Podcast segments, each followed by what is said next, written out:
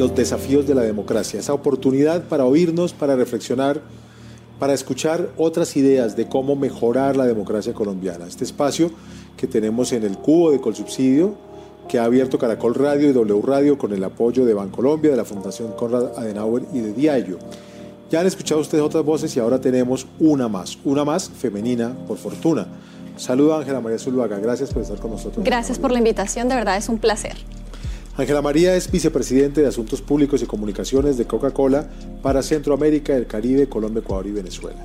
Y bueno, ya que acabo de mencionar su cargo, Ángela María, quiero saber específicamente por qué la empresa privada, por qué Coca-Cola, por qué una embotelladora de una marca tan conocida en el mundo tiene un interés de estar aquí hablando de democracia con nosotros.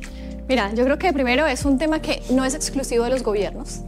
Creo que el rol que tiene el sector privado es definitivo y no podemos ser ajenos. Nosotros operamos gracias a los mecanismos de participación, de democracia que hay definidos en cada uno de los mercados donde nosotros operamos. En el caso de América Latina, nosotros estamos en 39 países y si no fuera este tipo de mecanismos, pues sería inviable para nosotros poder tener una operación, pero además no solamente tener una operación, sino hacer sostenible y sustentable una operación.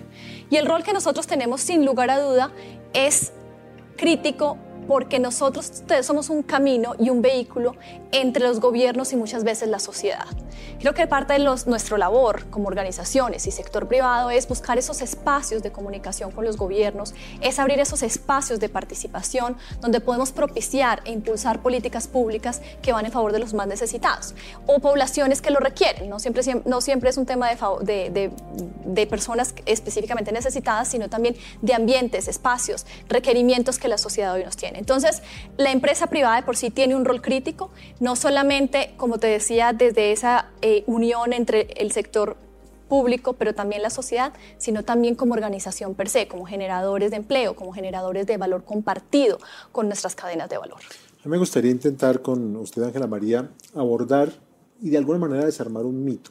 Claro que sí. El mito es que las empresas privadas, las grandes empresas privadas, son malas cuando uno habla de democracia. Cuando de verdad hay problemas en la democracia, usted que tiene operación, que sabe cómo funcionan las cosas en 39 países de América Latina, cuando de verdad las cosas van mal en una democracia, ¿a una empresa grande le va bien o le va mal?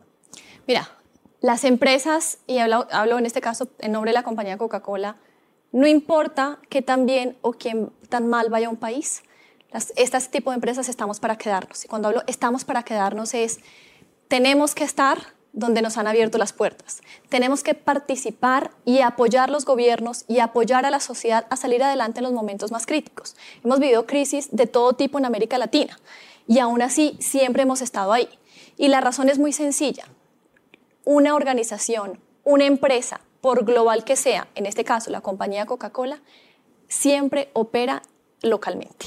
Y cuando digo opera localmente, nos debemos al país nosotros yo puedo tener unos foros que están en Atlanta, yo puedo ser una multinacional muy grande, reconocida en el mundo, puedo ser la segunda palabra que más pronuncia la gente o que más rápido reconoce la gente en el mundo, pero yo me debo es a cada operación, a cada país, a cada gobierno, a cada sociedad donde nosotros estamos ubicados. Entonces, sí es un mito. Yo creo que a veces la gente te ve como, mira, eres la multinacional yankee estadounidense, pero puede que nuestras raíces estén allá pero nosotros nos debemos, crecemos, somos sustentables y traemos valor a la sociedad en cada uno de nuestros países, en este caso en cada uno de los 39 países que operamos en América Latina, independientemente de las condiciones. Ahora, en el mismo sentido, los mitos tampoco nacen solos.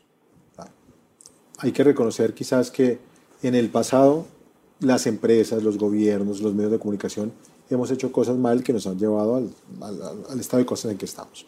¿Qué reconocimiento hace Coca-Cola, hace Ángela María desde su trabajo como en comunicaciones, de hechos que le han faltado quizá profundizar, cosas que le han faltado por mejorar en la relación con las comunidades y que tienen que ver con eso que estamos hablando, con la democracia. ¿Qué le ha faltado y que ahora puede hacer Coca-Cola? Mira, creo que hay varios temas eh, y yo creo que por más que hagamos las compañías nunca es suficiente, porque las necesidades son muchas. Y en una sociedad, cada vez que tú entras y das un apoyo en un lado, pues se abre una brecha y una necesidad distinta. Nosotros como compañía te voy a dar, por ejemplo, eh, un tema específico eh, y es el tema de plástico. ¿sí? Nosotros en el 2018, finales del 2018, principios del, del, sí, finales del 2018, principios del 2019, hicimos un anuncio a nivel mundial donde dijimos nos vamos a hacer una compañía para crear un mundo sin residuos. ¿Y eso qué significaba? Significa que nosotros al 2030 vamos a recoger el 100% de los empaques que ponemos en el mercado. Significa que al 2025 50% de nuestros envases van a ser de resina reciclada y que al 2030 el 100% de nuestros empaques son reciclables. Entonces la pregunta es, ¿qué nos ha faltado? Quizás haberlo hecho antes. Hoy es una problemática mundial.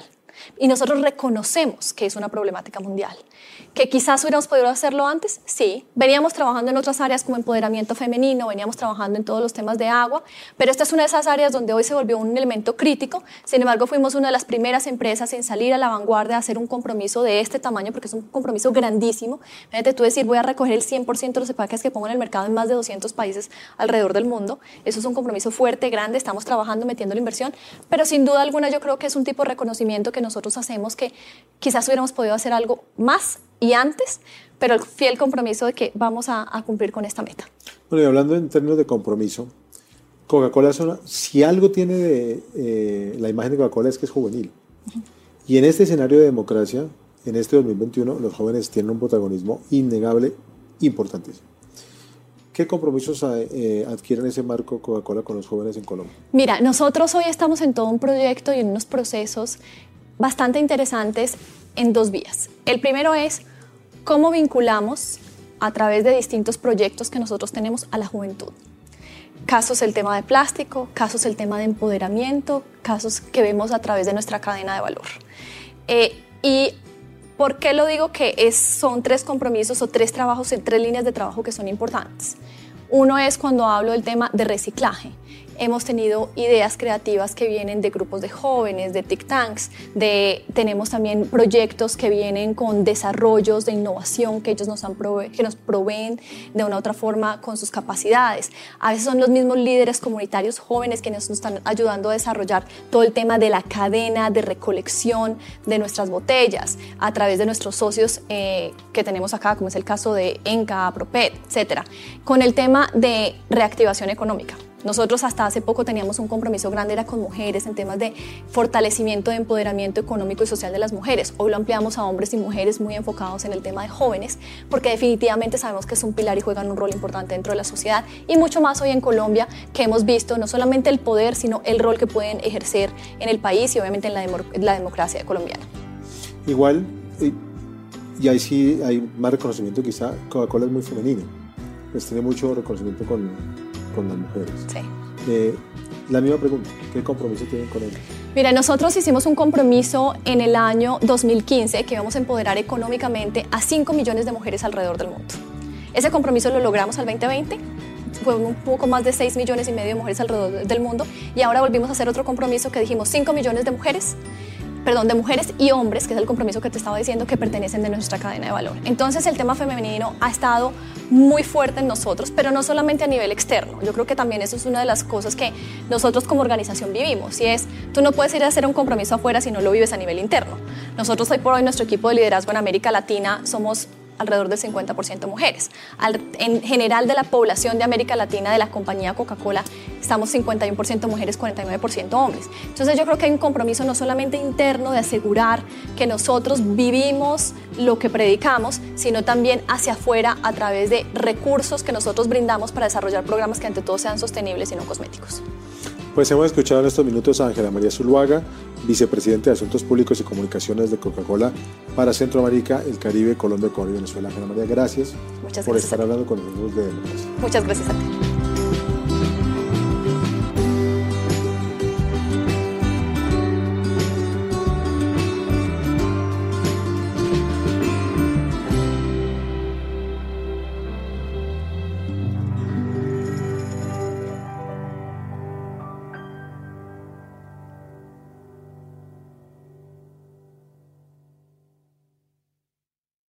Caracol Podcast.